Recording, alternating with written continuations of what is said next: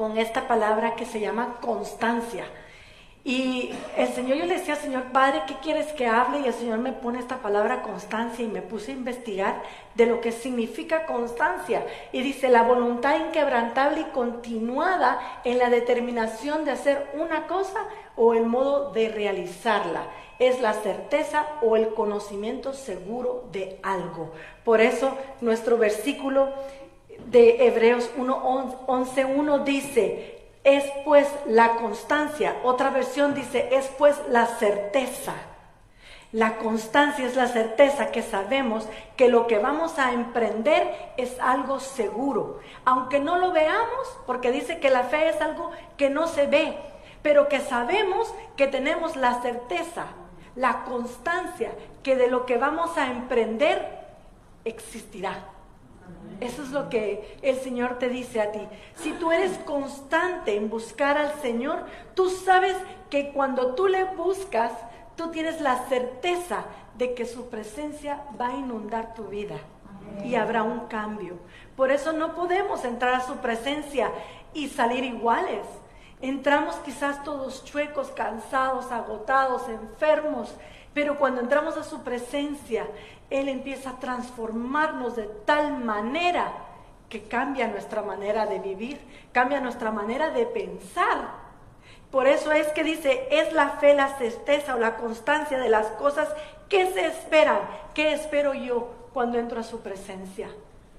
Que realmente suceda una respuesta, que realmente venga esa respuesta, que realmente venga eso que yo espero es la comprobación de los hechos. O sea, no solo se queda en imaginar, sino es un hecho de que Él hará un cambio. Amén.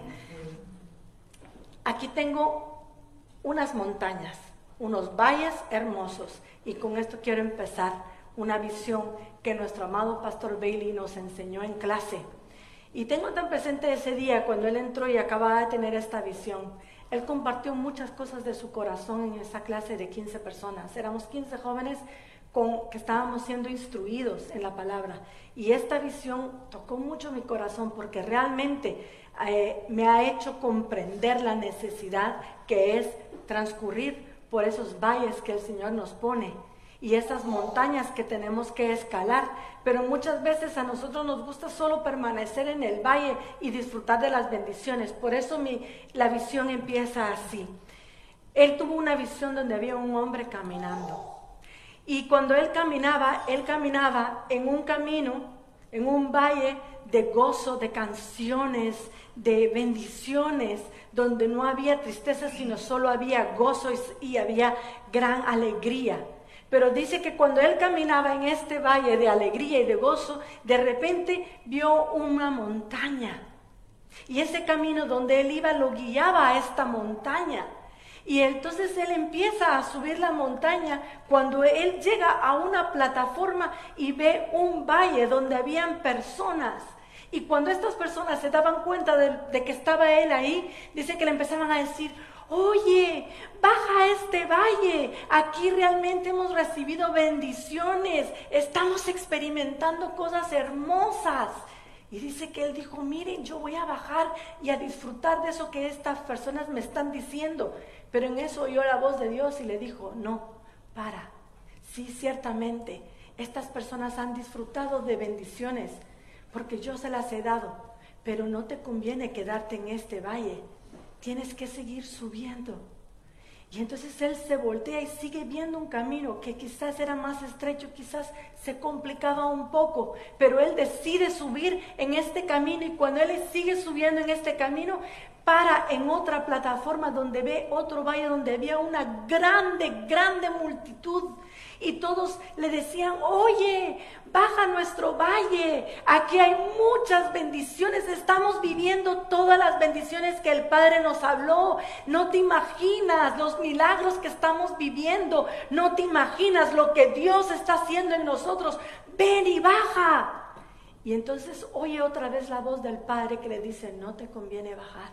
Ciertamente sí, es todo cierto lo que ellos te dicen, porque he sido yo el que se los ha proporcionado, pero no te conviene quedarte ahí, te conviene proseguir, te, te conviene subir. Entonces él se voltea y empieza a ver que ese camino realmente ya no se puede escalar fácilmente, sino él tiene que empezar a escalar con sus manos de rodillas. Y, llega un momento de, de dolor, pero él sabía que si la voz del Padre le decía, continúa, porque te conviene subir, él dice que sube y llega a la cumbre. Y cuando él llega a la cumbre, ya no hay personas que le dicen, esto es emocionante, que hay bendiciones, etcétera, etcétera. El galardón que él obtuvo al llegar a la cumbre era el Padre mismo, quien le salió a recibir. Ahora, yo te digo, estos, estas tres plataformas que hemos visto, la primera es la salvación, cuando uno llega a Cristo. Uno cree que es, encuentras bendición porque encuentras al Padre, encuentras la salvación de darte cuenta que ya no eres más pecador, sino eres santificado y lavado por su sangre. Amén. La segunda es la llenura del bautismo y del bautismo del Espíritu Santo. Y la tercera plataforma es cuando está en el monte de la en el valle de multitudes, esos valles de multitudes que decían, ven, baja, que aquí está excelente, es la llenura de la fiesta de tabernáculos en el final, porque sí va a venir una llenura, va a venir un, avivamiento, un rompimiento, donde ninguna criatura se quedará sin escuchar la palabra de Dios. Y donde vamos a experimentar, vamos a experimentar milagros, vamos a experimentar la llenura sobrenatural del Espíritu de Dios donde las personas, hay personas que me dicen, no hemos recibido el Espíritu Santo y no sé cómo, y pueden llevar años sin recibir el Espíritu Santo, pero en este tiempo toda criatura recibirá al Espíritu Santo de Dios. Entonces, no solo nos tenemos que quedar en las bendiciones pasajeras, Dios quiere llevarnos a un nivel más alto. Por eso este hombre, este cristiano, llega al final, pero llega solo por eso dice Dios, hay muchos que son llamados, pocos escogidos y aún muy, muy, muy pocos hallados fieles. Yo sé que escalar no es, no es nada fácil. Yo cuando vine aquí a España en el 2001, eh, venía como soltera, venía eh, enviada por mis pastores y sé que el Señor tenía algo para mí, pero no sabía muy bien a, lo que venía, a lo que me iba a enfrentar. Sabía que venía a ayudar a una iglesia, pero no sabía nada más. Y esa noche anterior llegó una profeta a Sion y me llamó y me dijo, quiero orar por ti. Y me dijo, ¿tú te vas a ir a España? Yo digo, sí, me voy a España. Yo iba emocionada, iba a España, ¿no? Y me dice, el Señor me muestra que es una montaña muy rocosa. Ay, dije yo, Dios mío, ya empezamos mal. Y es muy difícil de subir. Y dije yo, Señor, entonces ¿para qué voy? Mejor me quedo. Y, me dijo, es difícil, pero Dios te cambia tus pies, me dijo, y te da los pies como siervas.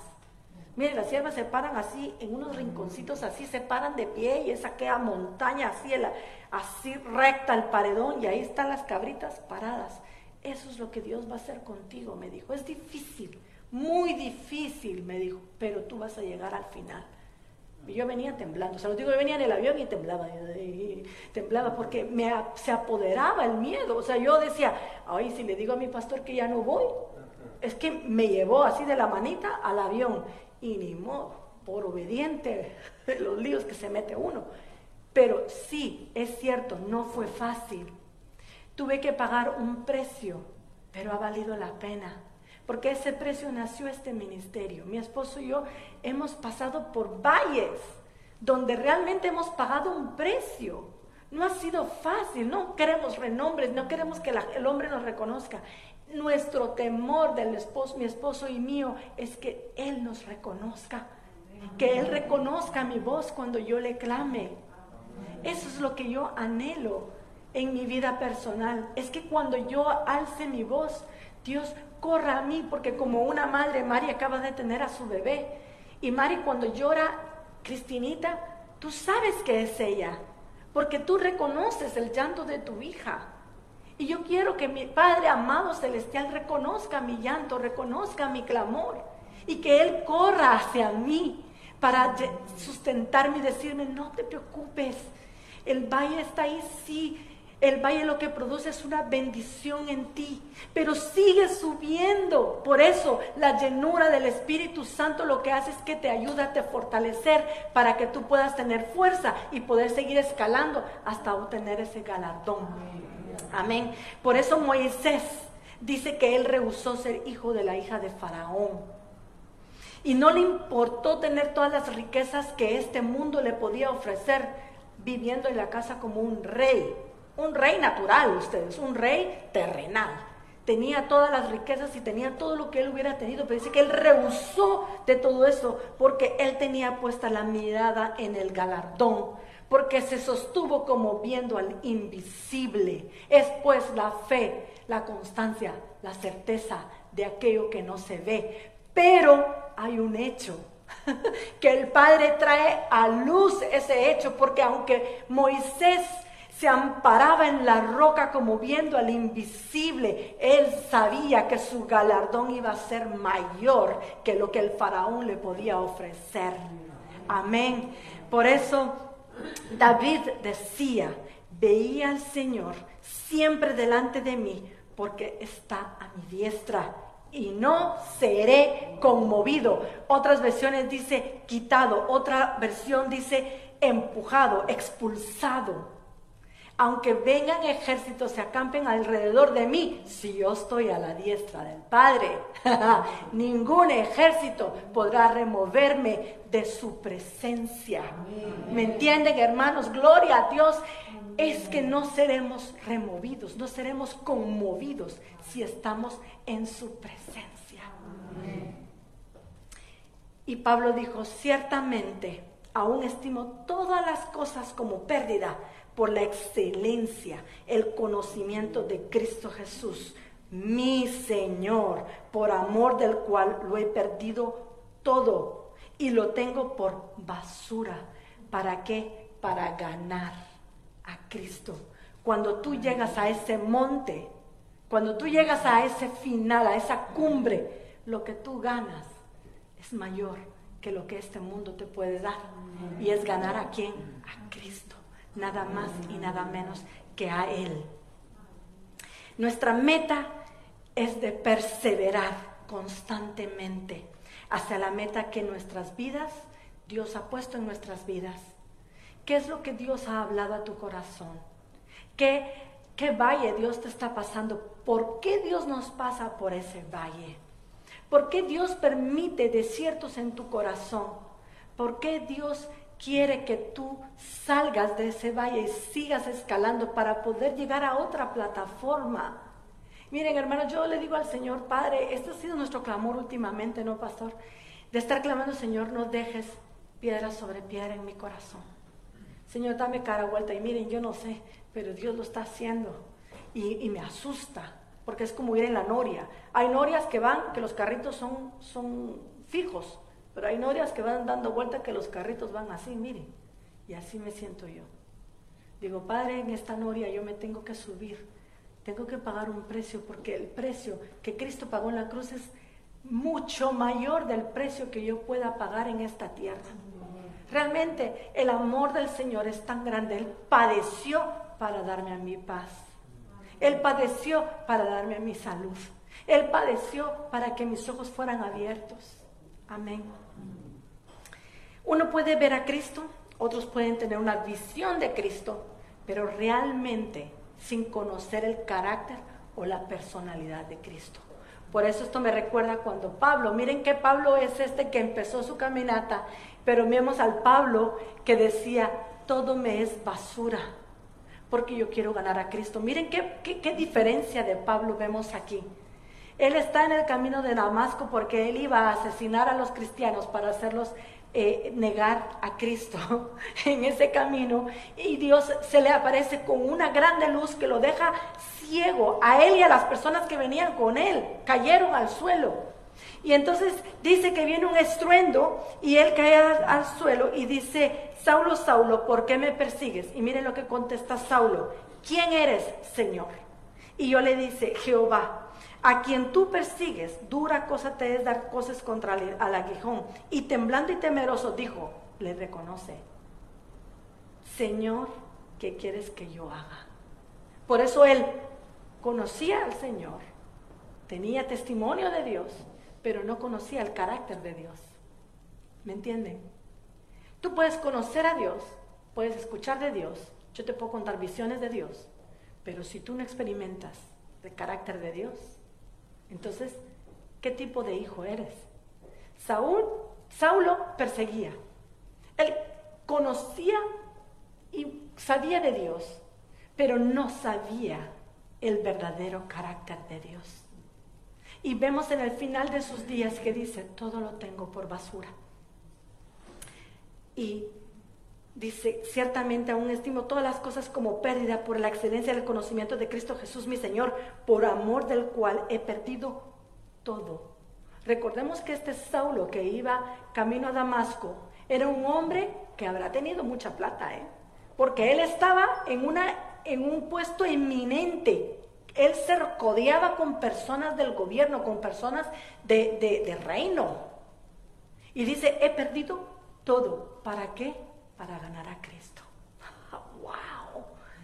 Ahora, esto me trae a Job en su último capítulo. Dice, de oídas te había oído, mas ahora mis ojos te ven. Cuando tú tienes una experiencia como la tuvo Saulo, como la tuvo Job, como la tuvo David, de oídas te había oído pero hoy, Señor, mis ojos te ven. Amén.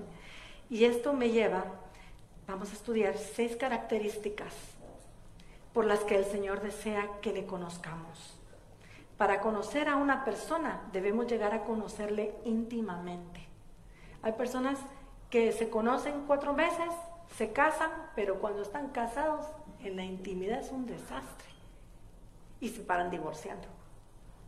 ¿Por qué? Porque cuando ya se conocen, como decía mi padre, ¿querés conocer a Andrés? Viví con él un mes. ¿Verdad? Es cierto. Tú quieres conocer a una persona bien, vive con ella en la intimidad. Nosotros con David vivíamos en la escuela bíblica y nos mirábamos todos los días. Desayunábamos, almorzábamos, cenábamos, estábamos todo el día en clases y dice uno, madre mía, realmente llegas a conocer a una persona. A veces cuando hay mucho afín, hasta hablas como esa persona, piensas como esa persona. Por eso el Señor quiere que nosotros lleguemos a conocer su carácter, quiere que conozcamos su personalidad. Y el primero es el sumo sacerdote. Dios es misericordioso. Amén. La misericordia únicamente se desarrolla en nuestras vidas cuando pasamos tras valle, tras valle, tras valle. Por eso me recuerdo cuando Jesús pasó en aquel desierto. Él, cada vez que él predicaba, dice, por compasión a la multitud. Usted léalo. Cristo tenía misericordia. Él iba pasando y la gente se agolpaba encima de él y yo creo que él decía, Señor, tu misericordia los toque. Por eso la mujer del flujo de sangre dice que si tan solo llego yo a tocar el borde de su manto, dice que virtud salió del manto de Cristo Jesús sanando a esta mujer inmediatamente.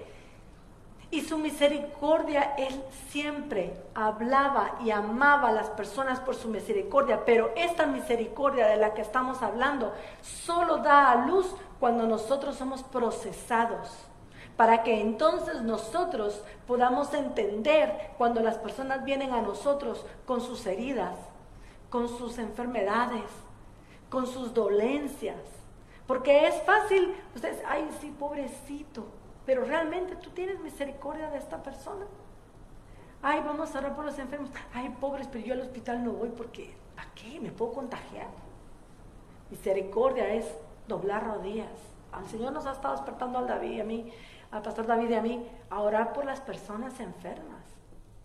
Y me está privando de mi sueño. Yo le doy gracias al Señor porque me despierta para poder interceder. En misericordia, yo no tengo misericordia porque la mía es humana, no alcanza, pero la de Cristo, esa es la que vale. Cuando realmente has sido probado en ciertas áreas, es entonces cuando puedes mostrar misericordia a los demás. encontramos la mayor revelación de Dios en el asiento de misericordia. Por eso cuando nosotros oramos, dice, Él es el sumo sacerdote misericordioso y fiel. Y cuando Él dice misericordioso y fiel, porque su misericordia no, no es conmovida, Él no te dice hoy sí, mañana no, o al rato se arrepiente. Tenemos que hallar misericordia en el asiento de misericordia. Asiento de misericordia es donde está el arca del pacto, donde están los dos ángeles lo que posa, donde se posan los dos ángeles, ese es el asiento de misericordia, donde está la verdadera presencia de Dios. Entonces ahora dime tú, cuando tú alcanzas misericordia es porque su presencia verdadera, grande, grata, está ahí contigo. Amén. El segundo paso es la gracia divina. La gracia y la misericordia de Dios van de la mano. Es por eso que dice en Hebreos 4:16, acerquémonos pues confiadamente al trono de la gracia para que alcancemos misericordia y hallemos gracia para el oportuno socorro. Por eso cuando esta mujer de flujo de sangre toca, ella no solo halló gracia y misericordia en los ojos de Jesús, sino que fue libre de ese yugo que la venía atando y la venía agobiando. Por eso dice, la gracia de Dios nos capacita para triunfar sobre cada situación que enfrentemos en la vida. Recordemos, si tu prueba es azul, tu gracia es azul. Si tu prueba es morada, tu gracia es morada, porque su gracia es la que nos capacita a nosotros para seguir en este día a día. Yo me recuerdo mis días de enfermedad eran horribles y yo clamaba y hay veces sí, yo decía, Señor, realmente tú me estás escuchando. Pero el Señor me decía, tú como madre muchas veces llora tu hijo y tú sabes que tiene un berrinche. Y cuando tiene un berrinche los niños dice, ya estás cambiado, ya estás comido, ya todo, lo único que tienes que hacer es dormir. Y el niño no tiene ganas de dormir y hace berrinche, ¿no? Y tú ves y tú dices, el niño tiene de todo. No le voy a hacer caso, para que aprenda porque tiene que dejar de ser berrinchudo. Y Dios hace lo mismo con nosotros. A veces estamos berrinchudos, zapateando, Señor, no me escuchas, Padre, no me escuchas, Señor. Y el Señor dice, hoy te voy a dejar un ratito para que capacites, para que mi gracia sea sobre ti. Entonces te darás cuenta que sin mi gracia no podrías pasarlo. Anoche estaba hablando con un tío mío muy querido y me decía, llevo siete años de una enfermedad de culebrina, del herpes con culebrina. Y lo está pasando realmente mal no puede dormir. No puede dormir, pero me dijo, la gracia de Dios está sobre mí. Y los momentos que yo puedo dormir veo la mano de Dios sobre mí. Esa es la gracia. La próxima es la fortaleza. Dice, observando la vida de Cristo en la tierra, ninguna situación lo superó ni ninguna situación determinó su carácter. Hay, hay pruebas que Dios nos pone y hay veces nosotros conocemos con David personas que han estado en pruebas tan terribles que lo que ha producido es orgullo, que lo que ha producido es soberbia, división, mentira, chantaje. Y cuando tú ves eso, yo digo a David, Dios mío, Padre, realmente que cuando venga la prueba a mí, la fortaleza de Dios venga sobre mi vida. Entonces me dé la gracia para continuar. Por eso dice Filipenses 4:13, todo lo puedo en Cristo que me fortalece. Cristo como el Maestro, Dios quiere que aprendas a que en cada situación que enfrentamos nosotros, no las circunstancias, son las que nos determinen cómo continuar. ¿Verdad? A veces nos apoyamos en que, mira, si no tengo dinero, pues nada, pues no hay para comer, no hay para comer. Ya está, pues no quieres que coma, pues no como. Pero en lugar de eso no produce una fortaleza, decir, Señor, yo voy a salir a vender. A nosotros nos ha pasado con David. Tuvimos una etapa así muy difícil que el Señor nos puso. Y empezamos a clamar al Señor. Y Dios nos fortaleció y nos dio visión. Vendimos tomates. Ahí nos íbamos los cuatro en el coche a vender tomates por 10 euros. Nos ganábamos dos. pero eran dos euros que teníamos. Y no porque Dios me haya dejado en esta pobreza, Dios se olvidó de mí, no. Dios estaba formando un carácter, Dios me estaba dando fortaleza, estaba formando en nosotros que fuéramos fuertes y que no nos aplacáramos en tiempo de angustia. Amén. La siguiente es mansedumbre. Ay, la mansedumbre. Es importante saber que la mansedumbre no se trata por medio de las circunstancias, sino que es tratada por medio de personas. Esto no es tan fácil como pasar una prueba. Esto es que Dios va a poner a un hermanito lija, a una hermana cizaña, a un hermano eh, que va a venir a hacer martillo. Y Dios pone estas personas para que moldeen nuestra vida. Ahora, recordémonos en José. Decimos, pobre muchacho, qué ingratitud de hermanos, ¿no? Qué ingratos esos hermanos, cómo trataban y menospreciaban al pobre José. Eso es la mansedumbre que Dios estaba tratando y obrando en la vida de José. Por eso cuando él va a Egipto y pasa todo lo que pasó, y cuando él vuelve a ver a sus hermanos, ¿qué es lo primero que dice la palabra de Dios?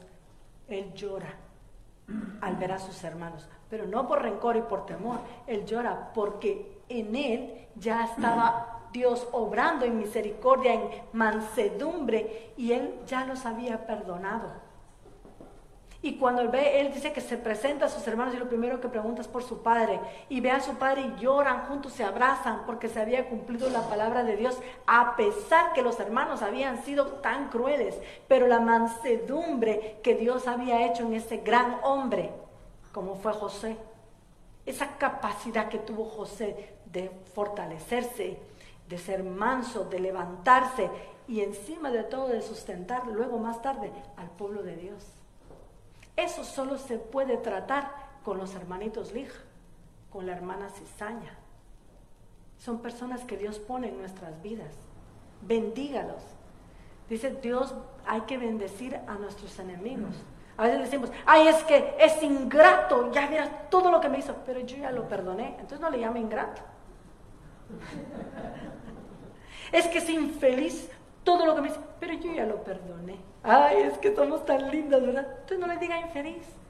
Bendígalo porque Dios usó a esa persona para que usted pueda desarrollar mansedumbre, que es uno de los dones más difíciles, porque sabe dónde se, dónde se obtiene la mansedumbre. Aquí en Isaías 53, 5 y 7 dice, mas Él fue herido por nuestras rebeliones, molido por nuestros pecados, por darnos paz. Cayó sobre Él el castigo y por sus llagas fuimos nosotros curados. Dice, angustiado Él y afligido, no abrió su boca. ¡Wow! Como un cordero fue llevado al matadero, como una oveja delante de sus trasquiladores, enmudeció y no abrió su boca. Cristo nos da una masterclass de mansedumbre en este versículo. Y este versículo está hablando de la crucifixión de Cristo. Esta mansedumbre se desarrolla en procesos tan duros y tan difíciles. Ayer veíamos el proceso de la cuando hacen el aceite de oliva antiguamente, hoy hay otras cosas, pero se metían unas esteras hechas de esparto y se echaba ahí y luego con un molino le daban vueltas, son piedras grandes que ah, estrujaban el esparto para que saliera. Eso mansedumbre. No es fácil, no es fácil callarse y poner la otra mejilla. La palabra de Dios lo dice. Si se hace esto y esto, pon la otra mejilla. Y uno cree la mejilla del otro para que yo le deje. ¿No?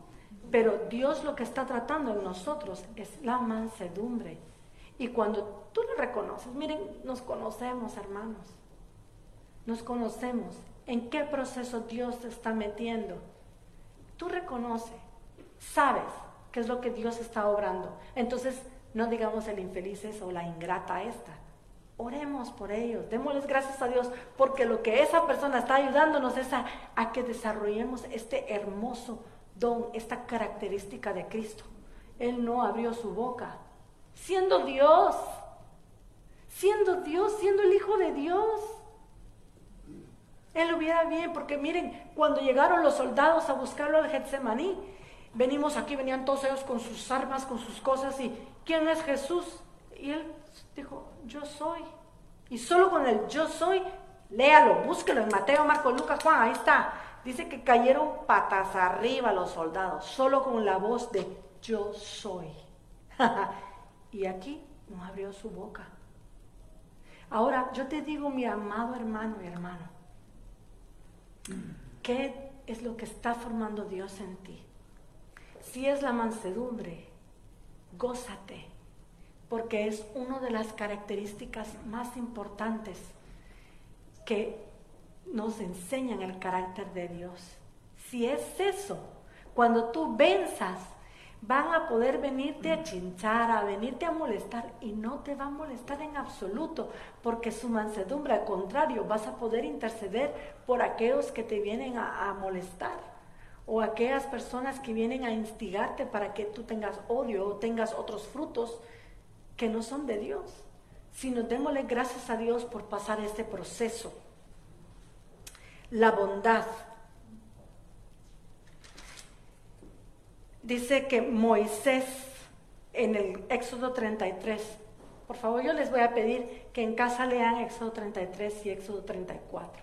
Éxodo 33 y 34 está hablando cuando Moisés escribe las tablas y él baja después de la presencia de Dios y se encuentra todo el pueblo como danzando felices, bebiendo entre un becerro de oro que se habían armado ahí y se les olvidó que su líder estaba buscando a Dios.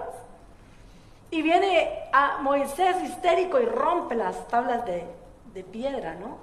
Entonces, él empieza a escuchar en el capítulo 33, cuando Dios le dice, estoy grandemente enfadado por el pueblo, por este pueblo, dice, de dura cerviz y entonces Moisés empieza a mediar entre el pueblo y Dios. Padre, tú eres Dios bondadoso, tú eres Dios misericordioso.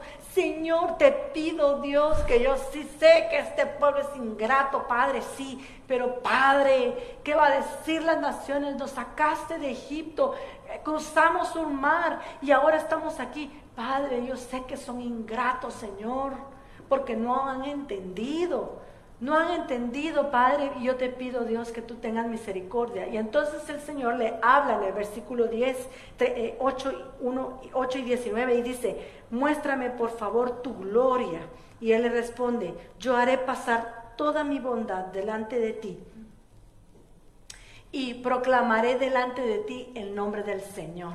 Tendré misericordia del que tendré misericordia y me compadeceré del que me compadeceré. Cuando Él lleva esta palabra al pueblo de Dios, el pueblo entiende que realmente Dios estaba enfadado, pero que su misericordia y su bondad iban delante.